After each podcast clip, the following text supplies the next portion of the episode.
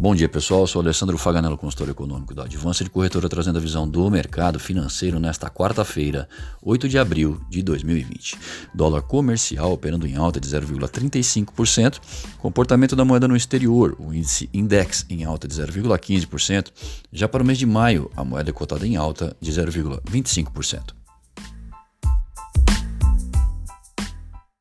Com as principais economias mundiais mergulhando em forte desaceleração e ainda sem saber ao certo quanto tempo durarão as quarentenas impostas por governos, os mercados operam instáveis enquanto observam o noticiário. Nos Estados Unidos, o número de infectados chega a 400 mil, ao mesmo tempo em que o país registra declínio no crescimento de novos casos. E Wuhan, na China, onde tudo começou, comemora o encerramento do bloqueio da cidade. Mas os riscos continuam no país à medida que viajantes do exterior infectados e novos casos assintomáticos ligam o sinal de alerta asiático. Na Europa, o pico de contágio ainda parece não ter sido alcançado. No Brasil, até ontem, 13.717 casos confirmados, segundo o Ministério da Saúde, com 667 mortos. São Paulo continua sendo o estado com maior número de casos. Enquanto isso, ministros de finanças da União Europeia falharam em chegar a um acordo que desbloquearia uma ajuda de mais de meio trilhão de euros às economias afetadas pela crise. Voltam a conversar amanhã. Aqui, o volume de serviços em fevereiro caiu 1% na comparação com o mês anterior, segundo o IBGE. Com as medidas de isolamento social impostas ao país a partir de março, em razão da epidemia de coronavírus, as projeções vindouras não são nada animadoras. O IBGE também revisou para baixo a alta de janeiro para uma taxa de 0,4 ante-avanço de 0,6.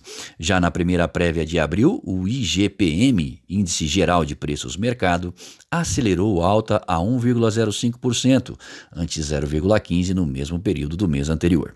O IPC, Índice de Preços ao Consumidor, subiu 0,33% na primeira prévia de abril, contra a variação negativa de 0,06%. Nesta tarde, às 14h30, saem os dados sobre fluxo cambial semanal do Banco Central Brasileiro descrevendo a entrada e saída de dólares do país.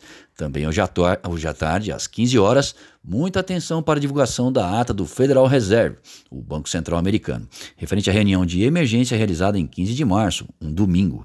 O presidente do Banco Central brasileiro, Roberto Campos Neto, disse que o governo estuda medidas adicionais de crédito para micro e grandes empresas, que devem sair em breve, acrescentando ver a necessidade de condições monetárias estimulativas, sempre de olho no canal de crédito. A autarquia realiza operações de swaps para fins de rolagens, também swaps tradicionais, leilões à vista e de linha, sempre que entende ser necessário para manter a funcionalidade dos mercados a contento.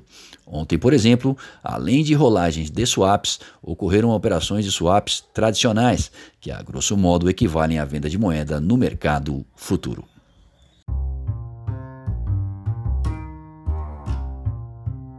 Acesse o panorama de mercado através do nosso site advancedecorretora.com.br. Fique bem informado e tome as melhores decisões.